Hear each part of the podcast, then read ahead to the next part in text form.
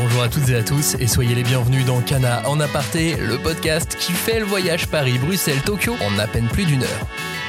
Dans cette émission, il va être question d'un auteur, que dis-je, d'un génie. Je vous parle bien évidemment de Yoshihiro Togashi, l'auteur entre autres des mangas Yu Yu Hakusho et Hunter Hunter. Avec son retour en fin d'année dernière ou un récent message sur les réseaux sociaux, il démontre que malgré une santé fragile, il compte bien aller au bout de son travail. Pour lui rendre hommage et l'encourager dans ses efforts, nous vous proposons, à l'occasion de la sortie du tome 37, 5 regards sur son travail. Marketing, origine, traduction, analyse ou lecteur. Si, ces mots vous intéressent, venez avec moi à Tempo. C'est le nom des bureaux parisiens des éditions Cana pour une heure de passion, de discussion et de découverte. Je suis Maxime Bender et j'ai hâte de partager tout ça avec vous et avec nos invités Christelle Hollance, Rutil, Amélie Jean-Louis, Rodolphe Jiquel et Mathieu Adman. Il a un côté auteur indé dans le mainstream. Euh, Hunter Hunter 37, c'est 30 000 mots. Clairement le meilleur euh, démarrage de, de l'histoire de la série. hein. Ça reste quand même toujours un événement, quoi. Et que ce soit en boutique, que ce soit sur les réseaux sociaux. Parce qu'il n'hésite pas à faire des choses extrêmement complexes. On a dû faire un travail pédagogique à l'époque assez long et pénible. Euh, C'est un des auteurs chouchous euh, ici, euh, ici au Québec. Le chapitre 401 euh, est fini. Mais euh, dans l'idée, il fallait qu'on communique cette espèce de transmission. Je suis très heureuse de découvrir une nouvelle génération de jeunes lecteurs. Pour nous éclairer aujourd'hui, une longue liste d'invités. Mais le premier d'entre eux, le voici, Mathieu Adman, éminent membre de la non moins éminente équipe marketing des éditions Cana. Bonjour Mathieu. Bonjour Maxime. Et j'ai tout de suite une, une première question. On rentre dans le vif du sujet avec quelque chose que les auditeurs veulent savoir.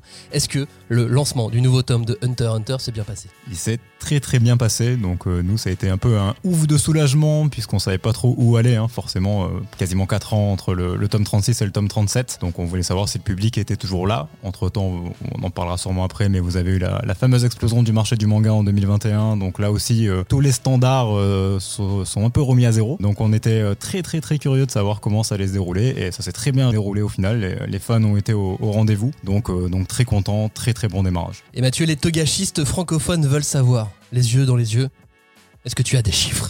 Alors non, euh, Oh. pas de chiffres parce que évidemment euh, GFK étant GFK, on ne peut pas les partager sans leur accord.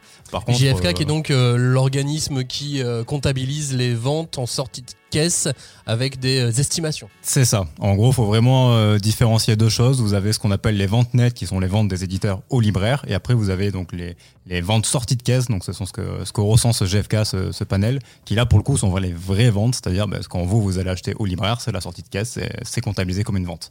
Et donc combien de ventes? Je ne peux toujours pas le partager, mais, euh, mais en tout cas, sachez que c'est clairement le meilleur démarrage de, de l'histoire de la série hein, sur, sur Hunter x Hunter. Forcément, bah, il y, a, il y a pas mal de, il y a pas mal de, causes qui, amènent à cela, dont la fameuse explosion du, marché en 2021. Mais euh, sur euh, les lancements récents de Kana, euh, à part la BD Goldorak, on n'a jamais été aussi haut. Donc voilà, rassurez-vous, Hunter x Hunter a encore un très très gros public et de belles années devant lui si, si Togashi nous sort de nouveaux tomes. Ce que tu dis pour un fan de Hunter x Hunter, ça paraît évident. Ce succès peut paraître évident quand on est fan de la série. On sait que c'est bien. Mais c'est pas forcément euh, le cas, c'est pas forcément euh, évident. C'est quoi les difficultés de remettre en avant un nouveau tome d'une série comme Hunter? Tu l'as dit, 4 ans après la dernière publication. Ben, Hunter x Hunter, de toute façon, ça a toujours plutôt bien marché, mais là, bon, je vais rien apprendre à, personne, mais euh, c'est un peu compliqué pour une série qui a ce rythme de parution assez chaotique de, de garder les fans sur le long terme. Euh, le premier tome de Hunter x Hunter, c'est euh, 2000, si je ne dis pas de bêtises.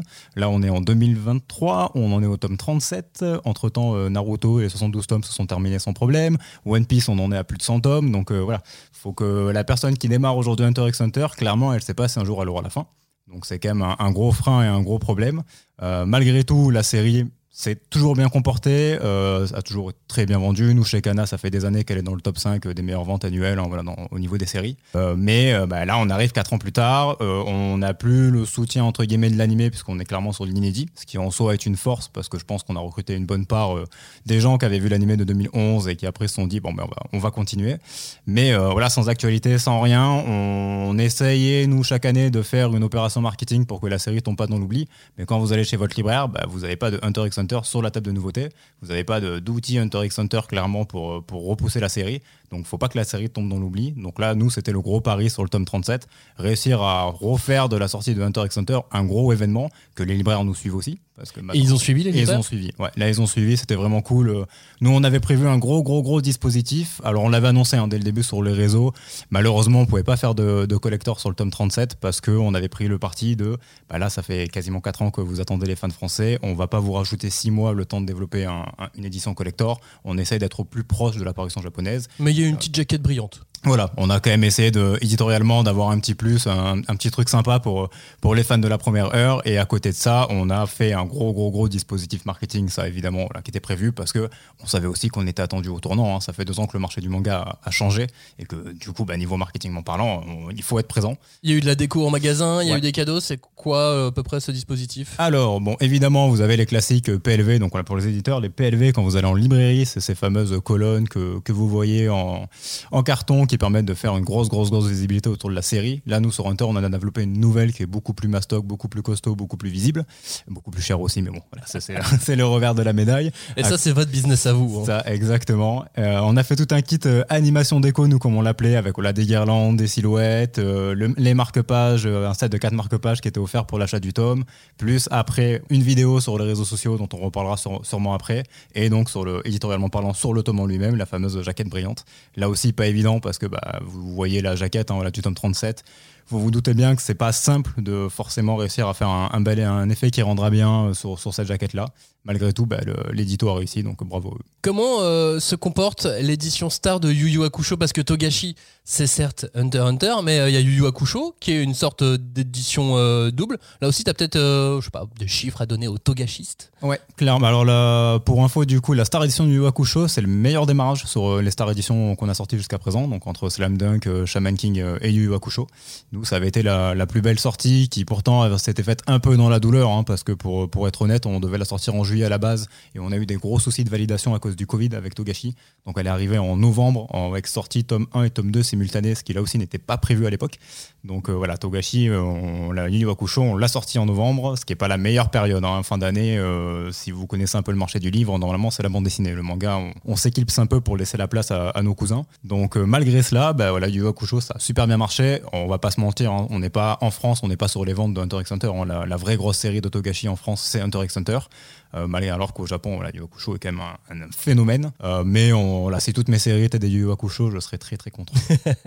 Et ça, ça donne matière à réflexion pour peut-être encore une autre édition de Yu Yu Hakusho ou pas? Je, je n'en dirai pas plus, mais évidemment, euh, Joker, hein, ouais, on l'a, on l'a toujours annoncé. hein, les Star Edition ont vocation à remplacer les éditions standards de l'époque, qui étaient vraiment datées. Euh, sur ce qui concerne les Deluxe, c'est pas parce qu'on a une Star Edition qu'on ne fera jamais la Deluxe. Et euh, nous, le service éditorial est toujours de toute façon en réflexion sur les Deluxe. Donc tout ce qu'on peut vous dire, c'est que tant que la Star Edition est en cours, de toute façon, vous n'aurez pas la Deluxe, ça c'est sûr. Il faut au moins qu'elle se termine. Par contre, après, les- toutes les portes sont ouvertes. Très bien. Déjà, on a déjà eu beaucoup d'infos là dans les premières minutes euh, de, cette émission. Euh, Il y a eu un truc dont on parlait il y a quelques instants. Pour la première fois, et faut le souligner hein, quand, quel- quand euh, quelque chose d'inédit se fait dans le manga. Donc, pour la première fois, il y a eu une vraie pub avec des vrais comédiens pour la sortie d'un manga. Qui plus est une suite en plus, même pas un lancement. Ça a dû euh, vous coûter cher. Là, on peut dire que vous avez mis le paquet, quoi. Ouais, bah, c'était l'idée aussi d'être présent à la fois en librairie avec les outils qu'on s'est dit tout à l'heure, mais euh, sur les réseaux, fallait qu'on marque le coup euh, et on, on a brainstormé entre nous. Hunter x Hunter est une série particulière, ça fait 23 ans qu'elle existe en France. Malgré tout, elle avance à un rythme assez compliqué. Donc euh, nous, on est plusieurs dans l'équipe, dont moi. hein. Maintenant, j'ai 28 ans. Hunter x Hunter, je l'ai découvert quand j'étais au collège. Euh, là, je continue de le suivre avec euh, assidûment, avec un grand plaisir. Mais dans l'idée, il fallait qu'on communique cette espèce de transmission parce que Hunter x Hunter, malgré tout, maintenant, on continue de vendre des tomes 1 à l'appel. Donc ça veut dire qu'on a vraiment bah, la nouvelle génération aussi qui commence la série. Avec tous les parents qui forcent leurs enfants à lire Hunter. C'est exactement ça. Et, donc sur le spot vidéo, nous on voulait vraiment un truc euh, basé sur l'émotion, sur la transmission et l'héritage. C'est pour ça d'ailleurs qu'on l'a- on l'avait appelé euh, une histoire X un héritage. Voilà, évidemment pour faire le, le petit clin d'œil à, Hunter x Hunter au titre de la série.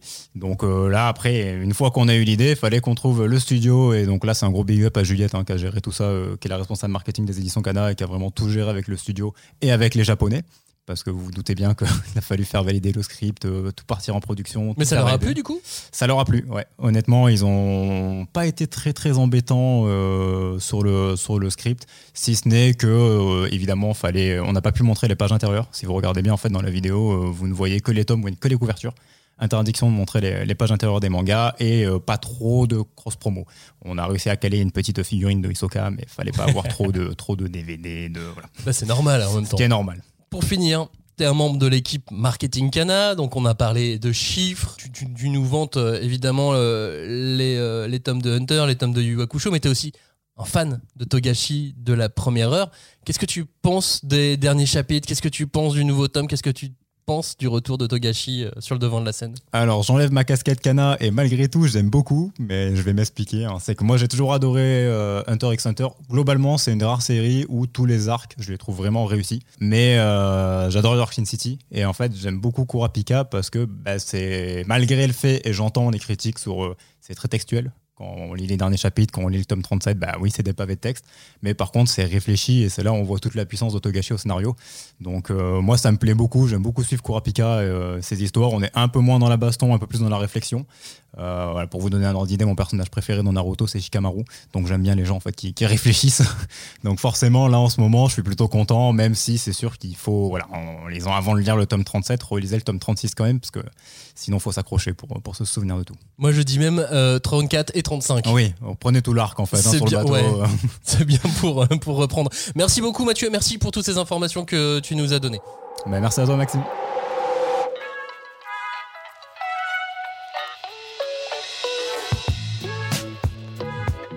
Et maintenant, j'ai le plaisir d'accueillir à distance, depuis les bureaux bruxellois des éditions Cana, Christelle Hollance, directrice générale des éditions Cana et Le Lombard. Bonjour Christelle. Bonjour.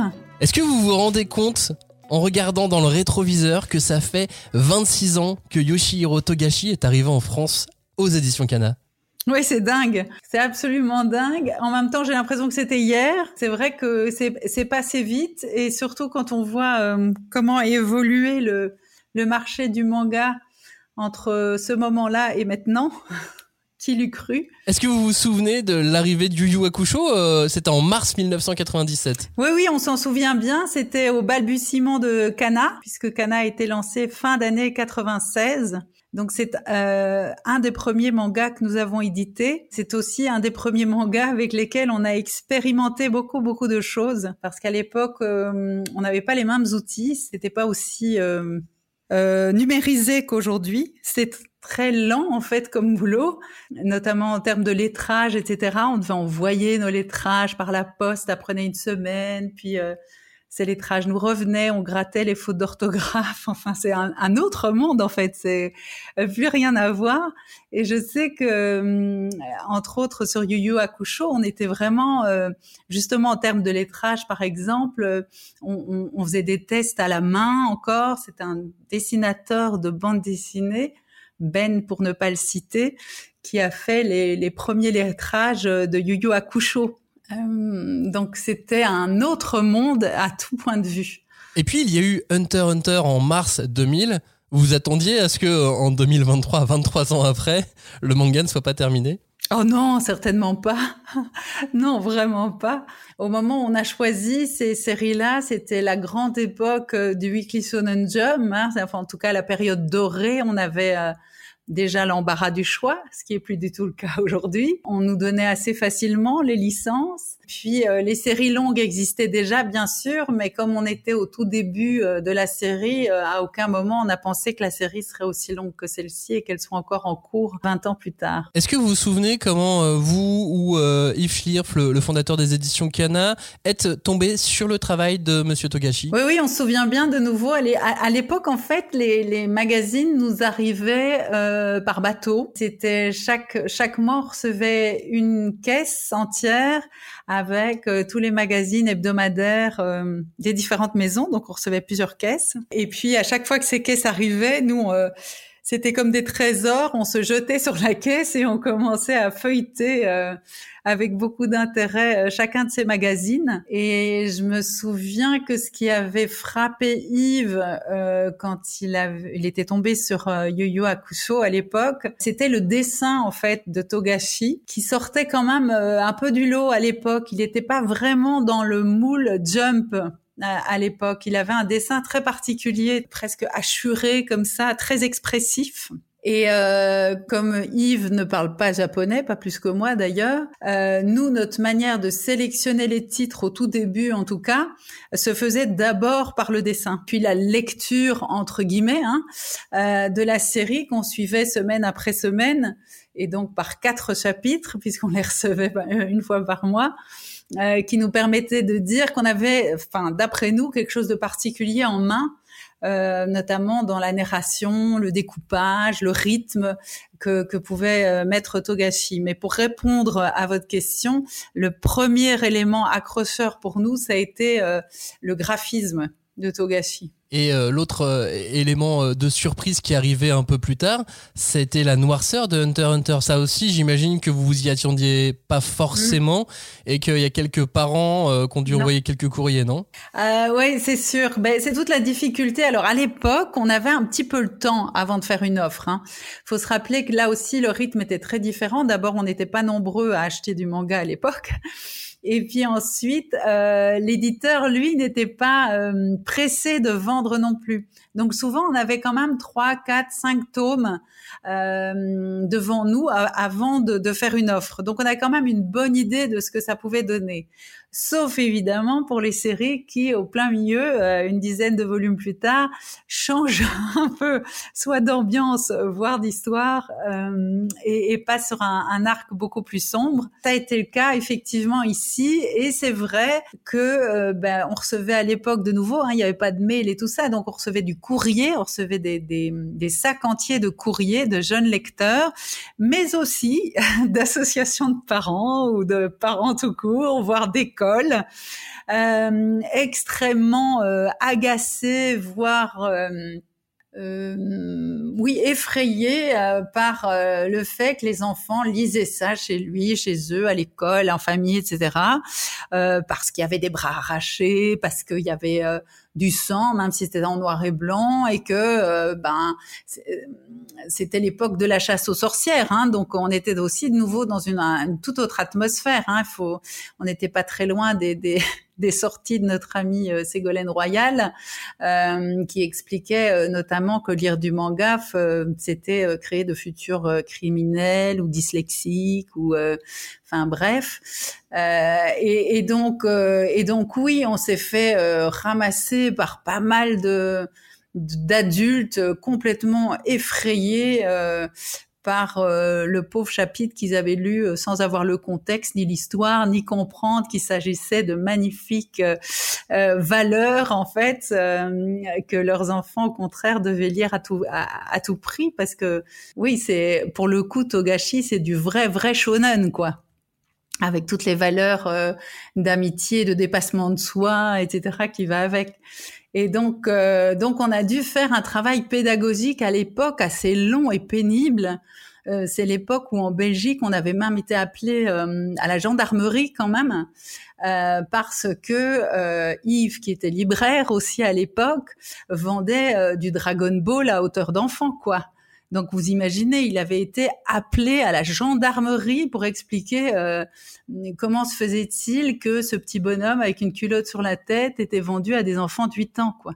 Enfin bref, donc il faut se rappeler qu'il y a 25 ans, c'était pas du tout euh, acquis que le manga allait s'installer, quoi. Bah, euh, finalement, 20 ans plus tard, il s'est bien installé et on peut dire que la pédagogie a fonctionné quand même. Oui, oui, mais c'est vrai que c'était très long parce que la pédagogie, elle, n'allait pas que vers euh, les extérieurs. Il y avait beaucoup de pédagogie à faire en interne aussi. Euh, parce que très honnêtement, au démarrage, euh, déjà Yves s'était battu pendant trois ans pour obtenir le droit d'éditer du manga. Alors pas tellement pour son contenu, mais parce qu'effectivement, euh, le groupe dont on fait partie a plus l'habitude de développer de la création et de, de créer du patrimoine, ce qui évidemment n'était pas le cas quand vous allez acheter vos séries euh, au Japon et que vous devenez finalement locataire. Euh, mais donc, il avait réussi à convaincre, mais derrière, une fois avoir après avoir convaincu la direction, il a fallu convaincre aussi tous nos petits collègues, parce qu'au démarrage, c'était un peu euh, vader rétro satanas quand même. Euh, D'ailleurs, c'est comme ça que moi j'ai pu mettre mon pied dans la porte et rester après mon stage, parce qu'en fait, il y avait personne qui voulait travailler pour Cana. euh, moi, évidemment, j'étais ravie, donc je suis restée. Mais c'est un peu grâce à ça que je suis toujours là et que je suis dans l'édition. C'est grâce à Kana et au manga et à leur réputation. Euh, euh, compliqué à l'époque, mais c'est vrai que euh, on a vraiment dû faire un travail de pédagogie qui a été long, hein, parce qu'il a pas, enfin, ça a duré plusieurs années quand même avant d'être écouté, entendu et euh, par les adultes euh, et donc euh, par, par, une certaine jeunesse, euh, puisqu'à l'époque, quand on a commencé, le manga c'était vraiment une lecture de niche pour euh, des nerds quoi en fait. C'était ça hein, c'était vraiment des gens euh, qui étaient d'ailleurs ravis euh, d'être incompris par l'ensemble de la société parce que euh, ben il y avait qu'eux qui connaissaient et que pouvaient ils savaient partager ça avec personne et surtout pas leurs parents quoi. Je veux dire en 25 ans on a fait enfin on a renversé la table en fait quand on y pense. Vous avez rencontré euh, beaucoup des auteurs du catalogue Kana, même d'autres auteurs à travers vos, voyages au Japon. Et la question se pose, mm. est-ce que vous avez pu rencontrer l'énigmatique monsieur Yoshihiro Togashi? Non, malheureusement. Euh, j'espère le faire un jour, très honnêtement. Euh, j'en rêverais franchement, mais non, malheureusement, j'ai jamais pu euh, rencontrer euh, cet auteur. Sans doute aussi parce que je crois que la Shueisha pendant très longtemps était très inquiet, notamment de sa santé, de ne pas le déranger, parce que je pense que c'est compliqué pour lui. En tout cas, c'est ce que dit la légende. Mais non, j'ai jamais eu la chance euh, de le rencontrer. Et quel regard justement vous portez sur cette carrière hachée et cette façon de, continuer à créer dans une certaine souffrance? Ben moi, je trouve ça assez exceptionnel, hein, parce que c'est pas nouveau. Hein, ce problème de santé, c'est presque, enfin, ça, ça fait des années que ça dure et le euh, cette euh, implication et cette persévérance m'impressionne beaucoup parce que j'imagine du coup que ça doit être très très compliqué pour lui de travailler avec des problèmes de dos comme les siens. Mais heureusement qu'il continue parce que vraiment Togashi c'est un, un auteur qui a quand même inventé ou a fait partie des gens qui ont inventé ce que ce qu'est le shonen aujourd'hui, je trouve. Euh, je veux dire, à côté, euh, il y, a, y a Dragon Ball et Naruto, en gros, euh, qui, qui ont vraiment inventé la, la grammaire du shonen, en tout cas du shonen neketsu, et qui l'a enfin d'ailleurs il a il, a euh, créé plusieurs générations de mangaka derrière lui je pense euh, qui a cette cette capacité de créer, créer des personnages aussi charismatiques que ceux qu'il crée euh, c'est lui aussi qui a créé ces combats et ces tournois euh, absolument. Euh, enfin, vous pouvez pas en décrocher une fois que vous les lisez. Vous êtes pris par l'histoire et par la puissance de ces de ces combats et de, de ces tournois. Enfin, je veux dire, il a créé énormément de choses qui aujourd'hui sont font partie de la grammaire du sonen. en plus d'être un, un, pilier incontournable et même un classique. Ce qui est chouette, je trouve, c'est que euh, aujourd'hui, et, peut-être un peu, enfin, à la faveur de, des, confinements et de ce qu'on a vécu avec le Covid, c'est que je suis très heureuse de découvrir une nouvelle génération de jeunes lecteurs qui découvrent Yu Yu Hakusho, parce que Yu Yu Hakusho, plein de monde a oublié à, quel point c'est une excellente série, euh, et qui redécouvrent Yu Yu Hakusho, notamment euh, grâce aussi à Hunter Hunter qui continue. Et, pour ça, c'est génial, je trouve. Heureusement qu'il continue, en fait. Eh bien, merci beaucoup, Christelle Olance. Merci, merci à vous.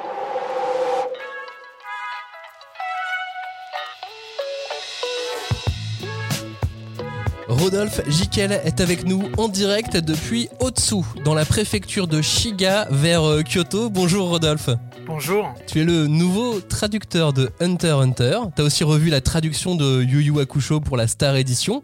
Qu'est-ce que ça représentait pour toi? Bah pour moi c'était quelque chose d'énorme. Alors pour Yu Yu Hakusho, je connaissais de nom, euh, notamment, enfin, j'avais découverte avec le jeu de combat sur euh, Mega Drive, mais je n'avais jamais lu le, le manga. C'était un super jeu de combat, on pouvait jouer à quatre en même temps, ce qui est assez rare sur Mega Drive. Par contre, Hunter Hunter, euh, c'est une série que je lisais depuis ses débuts, avant de partir au Japon, donc en 2006. Mais enfin, je dis souvent maintenant que si à l'époque où je lisais les premiers Hunter Hunter, j'avais su que que j'en deviendrais le traducteur, je n'y aurais jamais cru c'est assez incroyable de travailler sur une série qu'on a lue quand on était euh, quand on était plus jeune quoi. Et c'est surtout un sacré défi. Hein. T'as rencontré beaucoup de, difficultés euh, sur la traduction? Alors oui, beaucoup de difficultés. Déjà, fallait tout lire en un temps assez euh, assez rapide et surtout les derniers volumes qui sont très verbeux. Enfin, ça prenait pas mal de temps. Ensuite, concernant la traduction, euh, au niveau des difficultés, bah, euh, les comment les noms des personnages. S'il y a certains noms euh, qui reviennent souvent, d'autres sortent de nulle part. Alors il y a les noms qui sortent de nulle part et puis il y a les noms de personnages qui reviennent après une longue absence. Il faut essayer de retrouver un petit peu ça dans les anciens volumes, etc. Donc c'est vrai que ça c'est ce n'est pas très évident. Comme autre difficulté, disons que Togashi enfin, c'est l'idée que j'ai.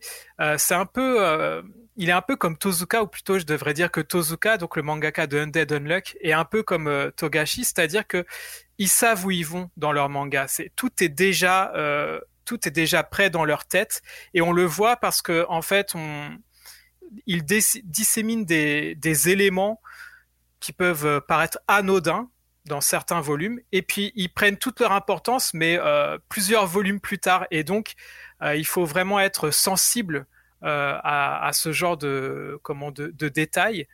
Et bien sûr, bah, la difficulté, c'est que quand on reprend une série au volume 37, on n'est pas trop à l'aise pour rechercher des éléments dans les 36 volumes précédents qu'on ne connaît pas par cœur j'avais eu aussi ce, petit souci avec euh, Gintama. Enfin, Gintama c'était pire parce que l'auteur aimait beaucoup euh, reprendre des flashbacks et donc il fallait chercher les les scénettes euh, correspondantes dans les anciens volumes.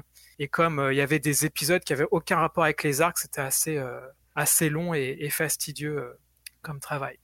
Et puis il y a surtout la spécificité de Hunter, des chapitres qui font la taille d'un tome à traduire, en tout cas en, nombre de mots, non? Vous, vous, comptez comment euh, quand vous êtes traducteur comme ça? C'est vrai, enfin, quand je traduis, donc je traduis sur Word, donc sur Word, il y a l'affichage du nombre de mots. Et euh, c'est vrai que quand je finis euh, de traduire un volume, j'aime bien regarder, comparer un petit peu le, nombre de mots, ça donne un peu une, idée de la densité du texte. Et euh, je dirais qu'un volume normal, en général, c'est environ 15 000 mots. Voilà, 15 000 mots, c'est un volume normal. Un peu moins de 15 000 mots, ce n'est pas très verbeux. Moins de 10 000, euh, c'est un volume qui se traduit assez vite. Vers 20 000, là, on attaque euh, les Gintama ou les volumes comme ça. Et puis, plus voilà. Bon, Hunter Hunter 37, c'est 30 000 mots. Il y a un chapitre, je crois, alors, qui faisait plus de 5 000 mots.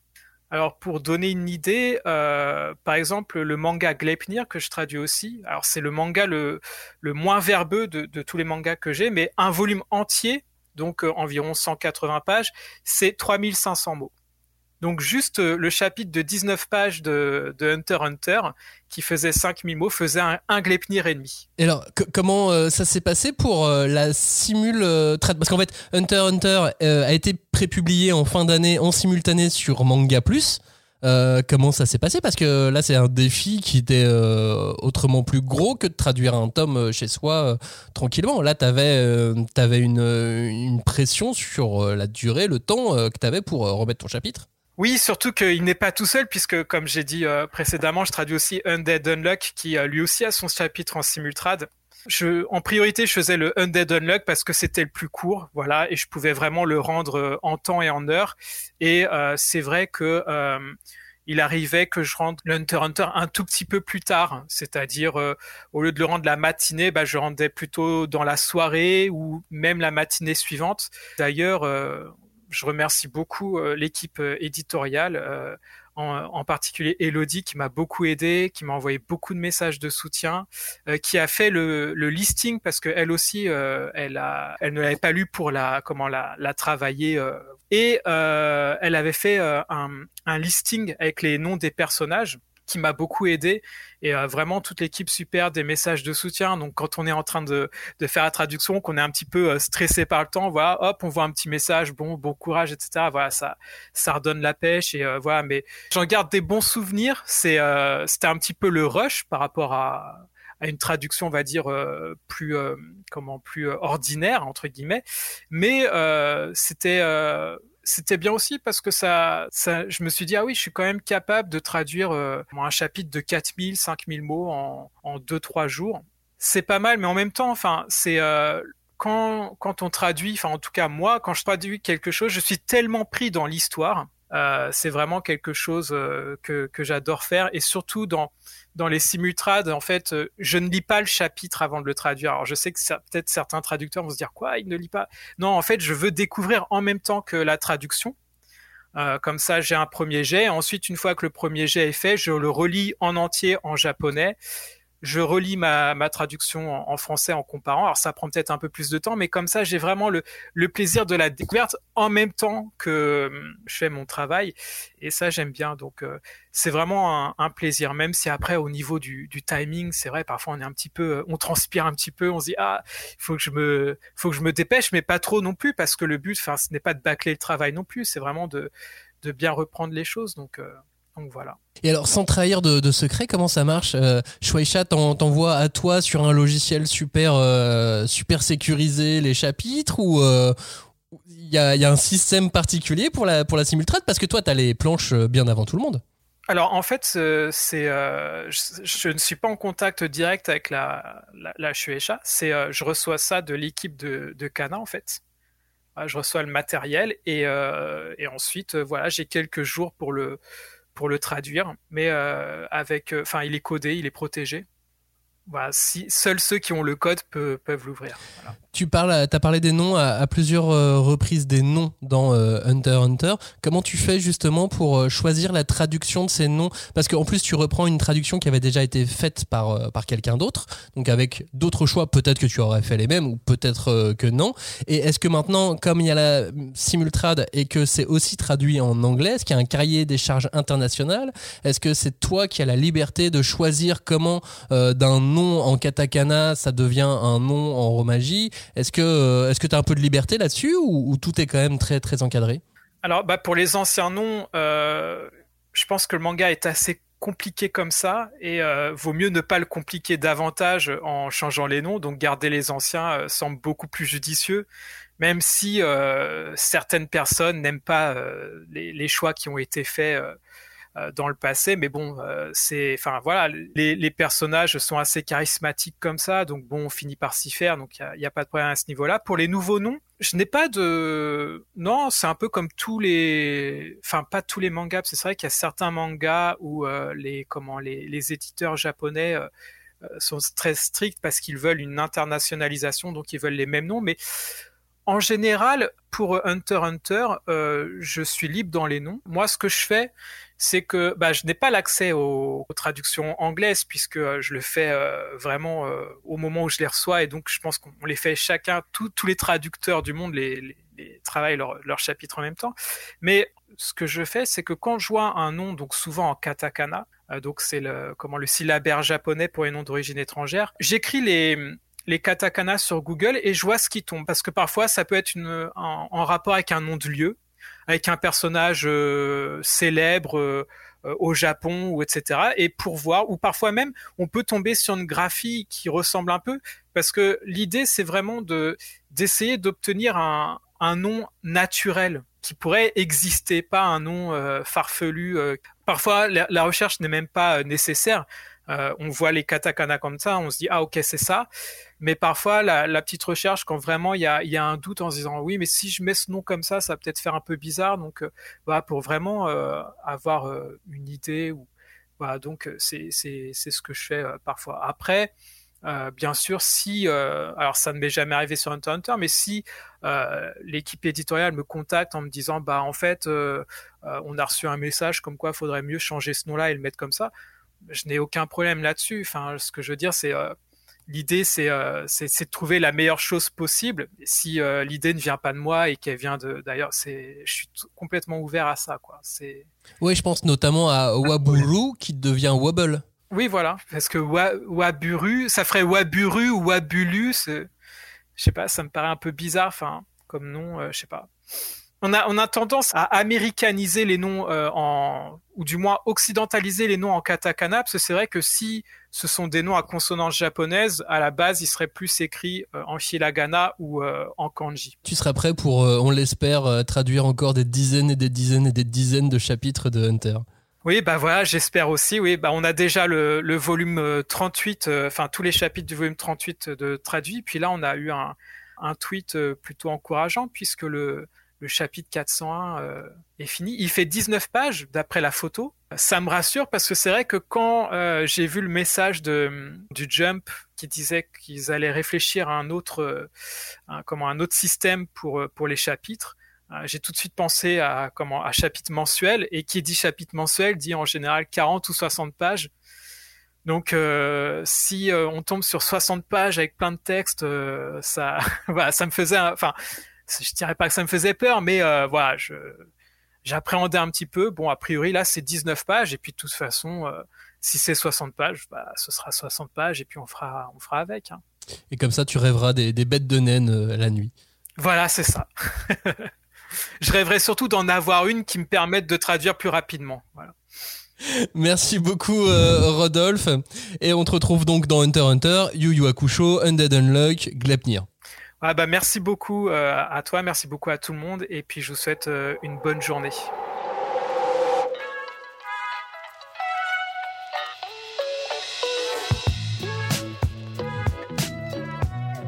suis ravi d'accueillir maintenant notre prochaine invitée. Elle est scénariste, autrice, éditrice dans le webtoon comme dans la bande dessinée. C'est surtout une grande fan de Yoshihiro Togashi. Bonjour Rutil. Bonjour.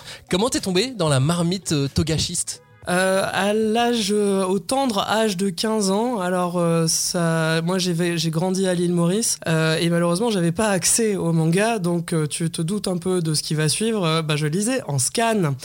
Oh la vilaine, ah la vilaine. Mais bon, euh, je me suis rattrapé depuis. Euh, j'achète littéralement tous les mangas qui passent. j'achète tout le merch qui passe aussi. Donc ça va. J'ai payé mon, écho. je suis pas, suis pas redevable envers la société ni envers Kana. donc ça va. non et j'étais, j'étais ça m'a ça m'a un peu posé problème pendant mes études en fait parce que j'étais complètement absorbé par Hunter Hunter j'étais obsédé par ça je ne pensais que à ça et, euh, et j'en oubliais parfois de réviser.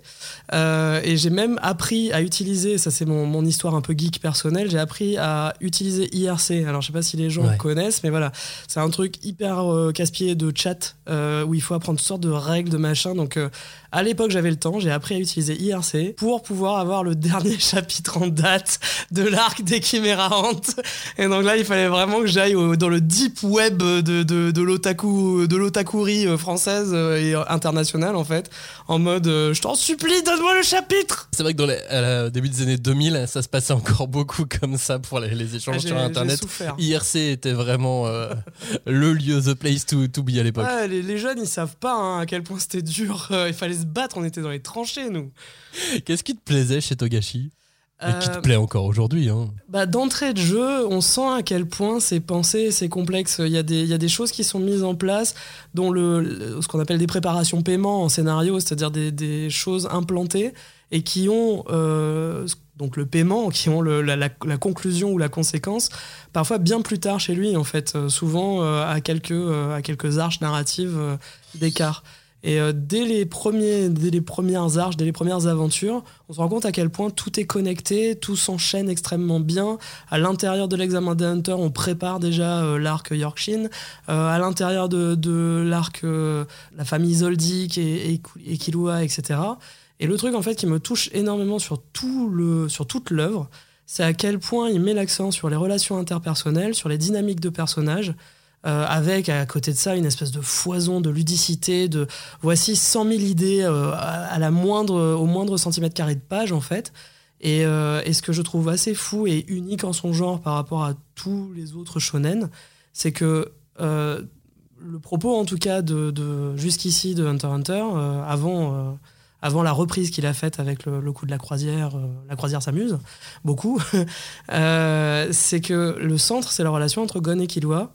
Et, euh, et, que cette relation, en fait, il la décrit comme ben, étant un peu codépendante, un peu malsaine, qui a ses bons côtés, mais le moment où cette relation, en fait, arrive à son terme et explose, c'est un des moments les plus forts que j'ai jamais vécu à lire à lire du shonen quoi.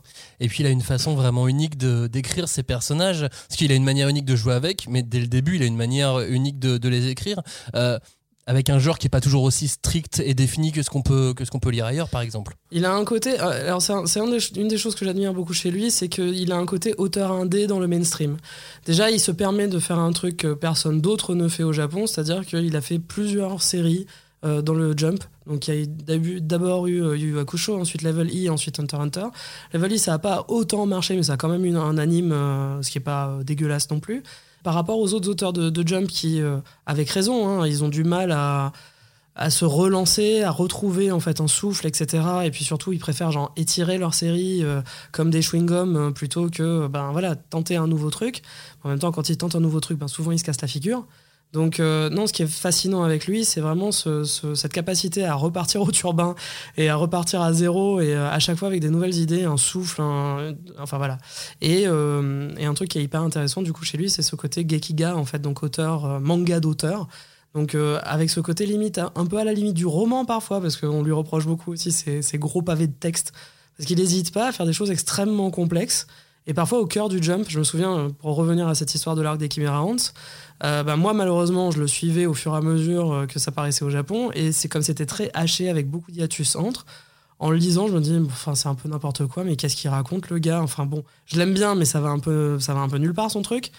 Et en le relisant, je me suis fait tabasser. Je me suis fait tabasser. Je me suis dit, putain, mais c'est un des meilleurs arcs de toute la série.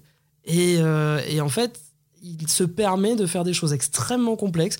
Voici 50 scènes qui vont durer le temps de 30 secondes dans l'action. Ok, d'accord, pourquoi pas Donc euh, ça, personne ne le fait et personne ne le fera en fait. Il y a que lui qui peut faire ça. Mais c'est marrant parce que Chimera Hante, ça fait ça à énormément de personnes. Une première lecture très difficile et une seconde géniale. Mais oui, et voilà, il a ce côté transfuge, je pense, ce côté euh, à la fois, oui, très très bon BDAS, très très bon metteur en scène, mais aussi n'hésite pas à balancer des gros concepts extrêmement complexes, des, des actions, des choses, des relations. Euh, il va très très loin en fait. Est-ce que tu penses que c'est un auteur engagé également?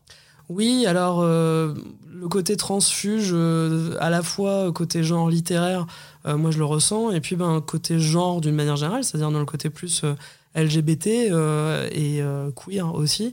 En fait, pour moi, c'est quelqu'un d'assez engagé, et il a notamment par rapport aux personnes trans un regard qui a évolué au fur et à mesure de ses œuvres. Donc d'abord, en fait, dans Yu Yu Hakusho, il y a un... Elle s'appelle Miyuki, je crois. Il y a une ennemie en fait qui s'avère être une femme trans qui se bat contre Yusuke et Kuwabara au tout début en fait. Et il y a une espèce de, discours qui est un peu pourri qui est pas GG il y a un côté ah berk une femme trans.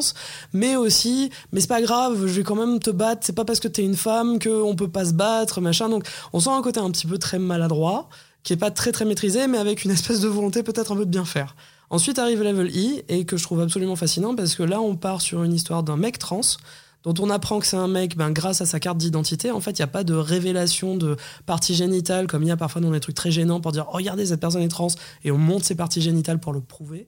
Euh, donc ça, il a été très euh, délicat avec ça. Et euh, c'est un, un, perso trans qui se fait une opération de l'espace pour affirmer son genre en fait. donc il devient, il devient vraiment, ben voilà, enfin il devient conforme à son genre euh, physiquement aussi, du coup. Euh, donc ça déjà c'était intéressant, c'était déjà une, avancée intéressante et puis une des très très rares représentations d'hommes trans en manga. Et ben, plus récemment il y a effectivement ben, la petite sœur de Killua qui est Aluka. Alors Aluka c'est un cas qui est encore plus intéressant que le coup de la carte d'identité etc. Parce que tous les autres personnages appellent Aluka le petit frère de Killua, disent que c'est un petit garçon. Même les personnages gentils, même les personnages comme Moro, etc., disent Oto Oto, donc petit frère, pour parler de, à Killua de, de, sa petite sœur. Et Killua est le seul, étant donné qu'il la connaît mieux que tous, qui insiste non, c'est une jeune fille, c'est une fille, c'est ma petite sœur, etc et qui la sort d'une relation abusive en fait au sein de sa famille, sachant que pareil dans le lore de la famille Zoldyck, euh, ils sont censés avoir que des garçons.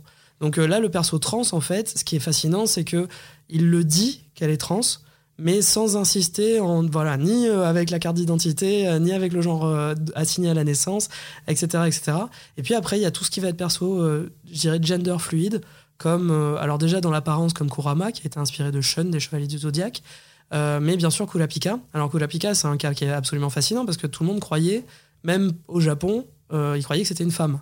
Euh, il a été, je dis il, mais bon, on connaît pas vraiment son genre en fait.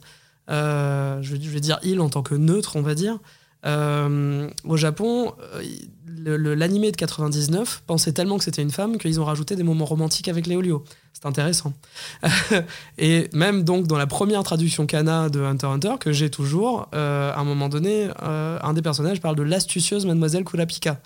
Euh, mais du coup, on comprend pourquoi les, traducteurs s'y sont trompés. C'est Togashi qui a vraiment voulu ça. Kurapika se, parle de lui-même en tant que beaucoup en japonais, qui est un pronom un peu neutre. C'est pas marqué ni en féminin ni en masculin. Et à un moment donné, un des ennemis, donc Kuroro, lui dit, euh, enfin, il est déguisé en femme, euh, Kurapika, et euh, son ennemi lui dit, ah ben, je savais pas que j'avais affaire à une femme. Et il dit, et Kurapika dit, je ne suis pas une femme. Ça, c'est intéressant aussi dans un shonen parce que on pourrait s'attendre à un personnage, s'il est très masculin, dire Ah bah non, moi je suis un bonhomme. Enfin, aller plutôt dans dans l'inverse. Mais tout ce que Kurapika dit, et vraiment on ne va pas plus loin que ça, il dit Je ne suis pas une femme, c'est tout. Donc je trouve ça hyper intéressant. Et parmi les autres euh, thématiques du, manga, qu'est-ce que, qu'est-ce que tu peux identifier comme marqueur euh, Togashi, quelque chose de plus sombre aussi qu'à ah l'accoutumée bah, Il y a tellement de choses, mais notamment le rapport à la moralité. Effectivement, tous les personnages de Hunter x Hunter, dans une certaine mesure, sont amoraux. Même effectivement, euh, Gon, que je trouve fascinant, c'est un, c'est un, des personnages que je trouve le plus fascinant. Parce que euh, déjà, euh, tout le, tout le manga se construit comme une espèce de, miroir noir de Dragon Ball. Donc euh, Gon, c'est une espèce de Goku, mais qui va jusqu'au bout de sa logique. Il, est très, il est extrêmement tranché. Tout est blanc ou tout est noir. Et il a du mal avec les niveaux de gris, alors que tout le monde autour de lui est en niveau de gris, ben, notamment Killua. et, et, mais avec un, set de valeurs qui est pas du tout nécessairement judéo-chrétien, qui est pas traditionnel, je veux dire. il, a, il a ses amis et ses ennemis, mais une fois qu'on passe côté ennemi, il devient euh, complètement tranché. Et, euh, ce qui est hyper intéressant aussi, parce que ça en fait un personnage très déterminé, qui pense aussi en dehors de la boîte. Tous les personnages chez Togashi aussi ont cette intelligence. Euh, face à une situation donnée, ils ont toujours une solution différente, en fait. Ça, c'est absolument fascinant. En tant que moi, en tant que scénariste, c'est un truc que j'aimerais trop faire et implémenter dans tout ce que je fais. C'est fascinant de voir à quel point il arrive à non seulement gérer les personnages eux-mêmes, mais les dynamiques des personnages entre eux, leur impact sur le monde autour d'eux, etc. Enfin, c'est incroyable ce qu'il fait. Tu penses qu'il a, qu'il a influencé les euh, scénaristes, autrices, auteurs de bande dessinée actuelles en France? Vous en parlez entre vous, par exemple euh J'ai pas mal de potes, effectivement, qui sont très très fans de Togashi. Je sais pas dans quelle mesure, lui, il les influence. Je crois pas mal aussi côté dessin, parce que pareil, euh, il a ce, côté très lâché.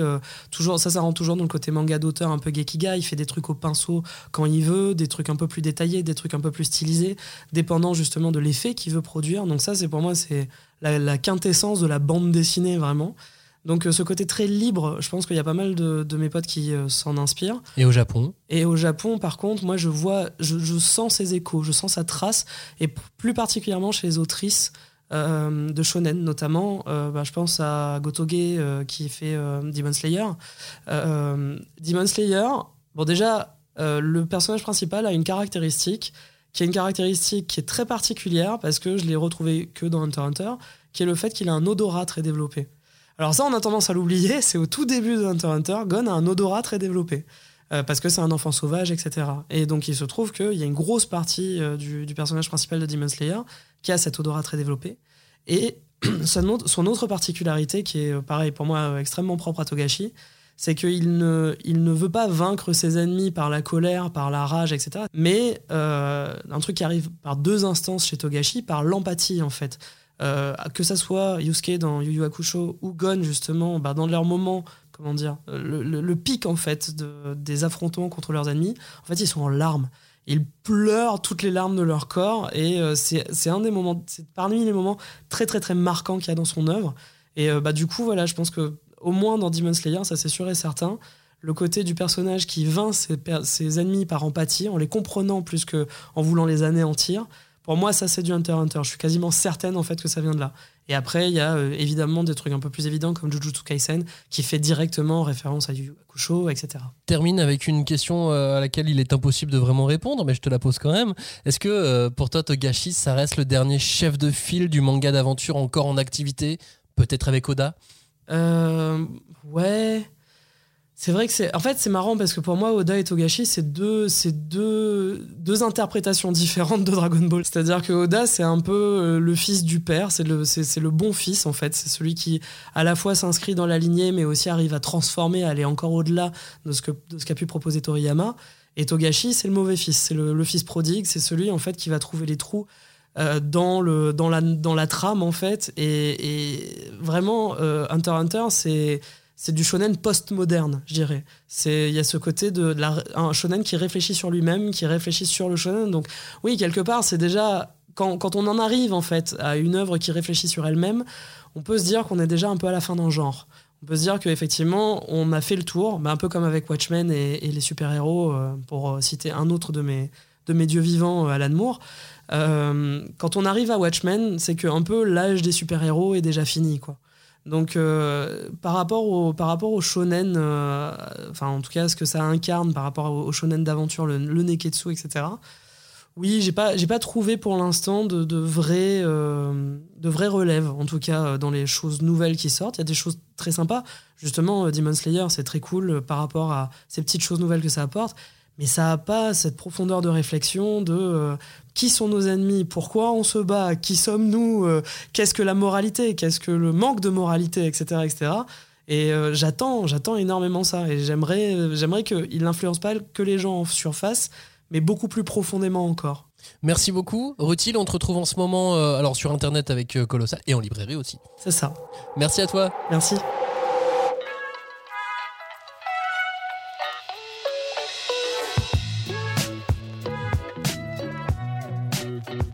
On va aller hors d'Europe maintenant. On va traverser l'Atlantique cette fois et on va au Canada, à Montréal, dans la librairie Otaku Manga Lounge, en plein centre hein, de, Montréal, tenue notamment par Amélie Jean-Louis. Bonjour. Bonjour.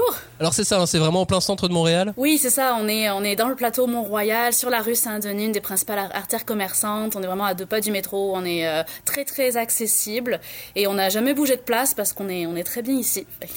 Alors, avec le décalage de temps entre les sorties en français en Europe et leurs sorties au Québec, il y, a donc un, un, gros décalage. Et là, vous êtes en train de préparer peu à peu la sortie du nouveau tome de Hunter, parce qu'il n'est pas encore arrivé chez vous. Alors oui, le tome 37 n'est pas encore arrivé chez nous, on en parle beaucoup, hein, c'est très attendu ici aussi. Euh, il y a à peu près euh, habituellement deux mois de décalage. Alors là, on nous a on, nous a dit qu'il y aurait un mois de décalage cette fois. C'est sûr que sur des grosses sorties comme ça, des fois on a la chance que ce soit un petit peu plus rapide, mais bon, ça se peut. Donc là, pour l'instant, la, la, sortie est prévue pour le 5 avril. Ça se peut que ce soit un peu décalé, mais on l'espère vraiment pour le 5 avril. Et alors, est-ce que les Québécois aiment Togashi? Oui, énormément. Honnêtement, c'est euh, c'est un des auteurs chouchous euh, ici euh, ici au Québec. C'est sûr que Hunter x Hunter est beaucoup plus connu que que Yu Yu Hakusho qui va chercher plus les connaisseurs.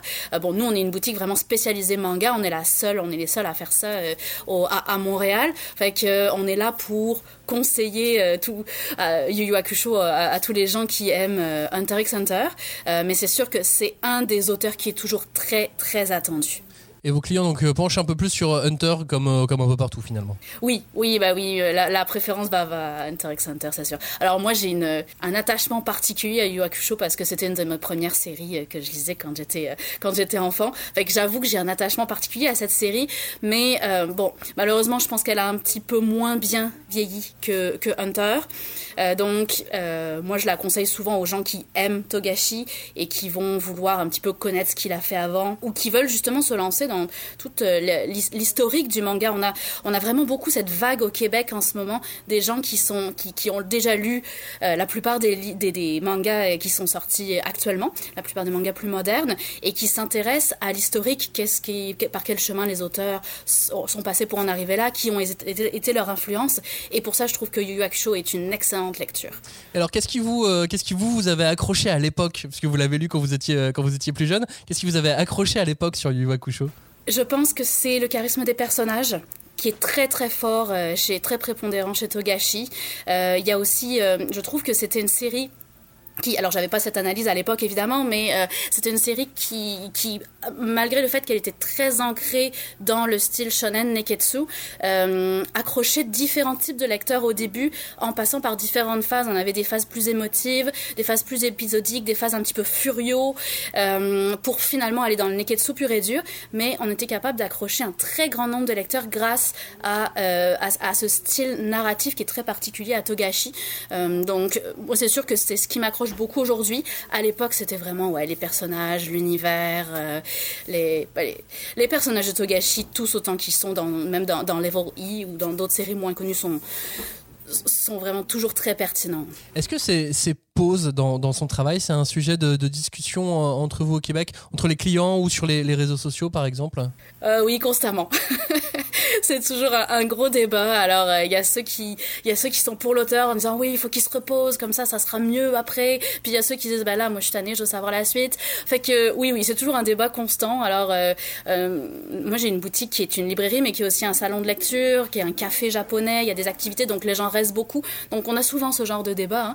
Hein. Que soit entre un de mes employés, puis euh, qui est passionné de la série, puis un client qui attend la suite impatiemment, puis finalement un autre client va se mettre là-dedans parce qu'il n'a pas le même avis. Puis finalement, on va avoir un grand débat en boutique qui va durer 2-3 heures.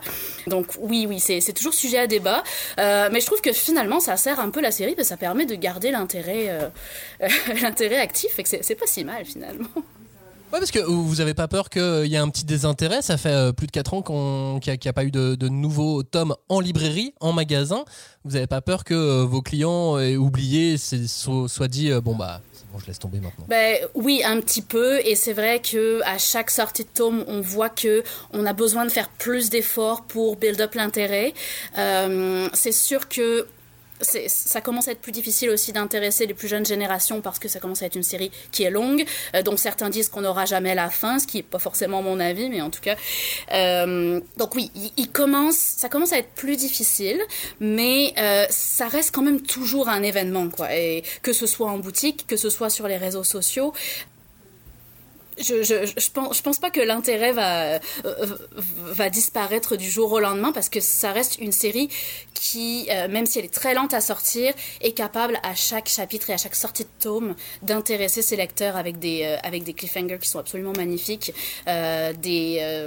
et, un, déroulement scénaristique qui est très très bien maîtrisé. Oui, d'autant que maintenant il y a des lecteurs de la première heure de, Hunter et du Yu qui sont devenus parents, donc qui doivent venir à la boutique avec leurs enfants. Oui, oui, ça arrive tout le temps, c'est très très mignon, j'adore ça. Est-ce que vous préparez quelque chose de spécial du coup pour la, sortie du, euh, tome 37 Oui, oui, oui, tout à fait. On va, on va faire un événement. Alors c'est sûr que la date n'a pas été fixée parce que malheureusement notre date du 5 avril est seulement hypothétique. Donc on va fixer la date le jour où on sera sûr qu'on va avoir les, mangas en boutique. Mais en attendant, euh, les précommandes sont ouvertes euh, jusqu'au jusqu'au 22 mars.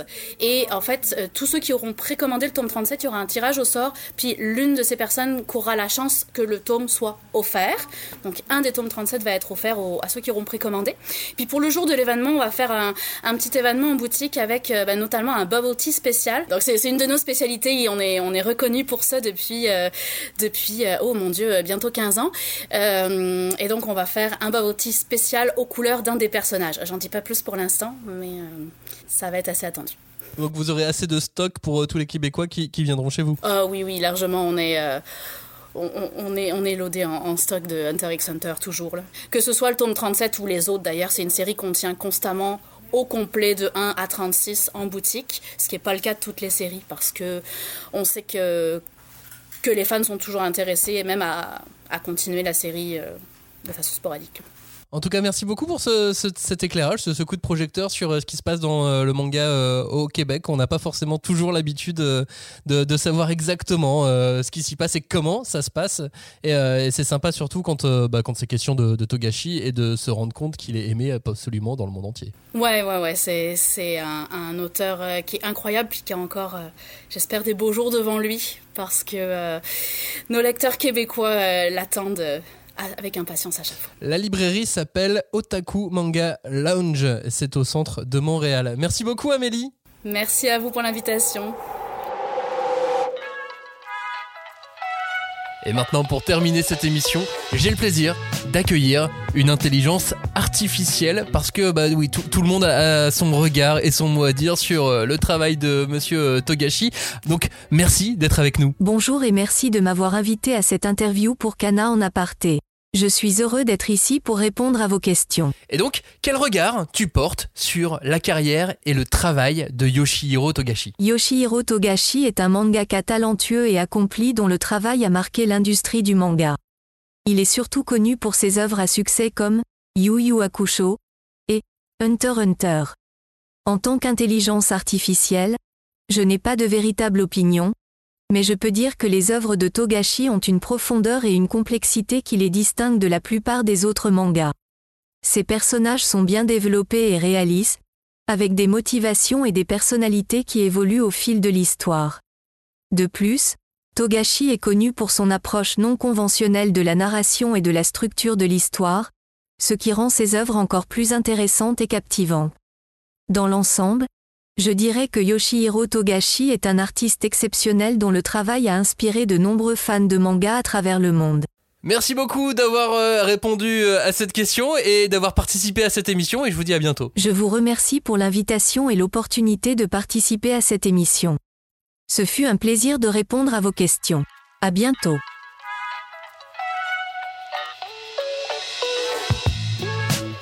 Et maintenant, je vous propose donc de retrouver l'intégralité de Yu Yu Hakusho d'ici la fin d'année avec les 12 tomes de la Star Edition qui devraient être disponibles normalement avant la sortie de la série live Netflix qui fera peut-être du beau peut-être pas, on verra bien. Euh, tous les tomes de Hunter sont eux disponibles du 1 au 37. Si votre libraire ne les a pas, vous pouvez les commander et lui demander bien évidemment. Hunter comme euh, Yu est aussi disponible dans de très nombreuses médiathèques et bibliothèques un petit peu partout. Togashi Sensei lui a posté donc un message, vous l'avez entendu euh, dans cette émission, un message récent sur les réseaux sociaux pour dire que le travail continuait sur les prochains chapitres de Hunter. Donc l'avenir semble plein de naines. Merci à tous de nous avoir écoutés. Si vous aimez ce podcast, n'oubliez pas de vous abonner sur vos applications habituelles, d'activer les notifications, de mettre un, petit like, de, de la partager aussi. Et on se retrouve pour la prochaine émission où il sera question euh, de découverte du Japon. Ciao, salut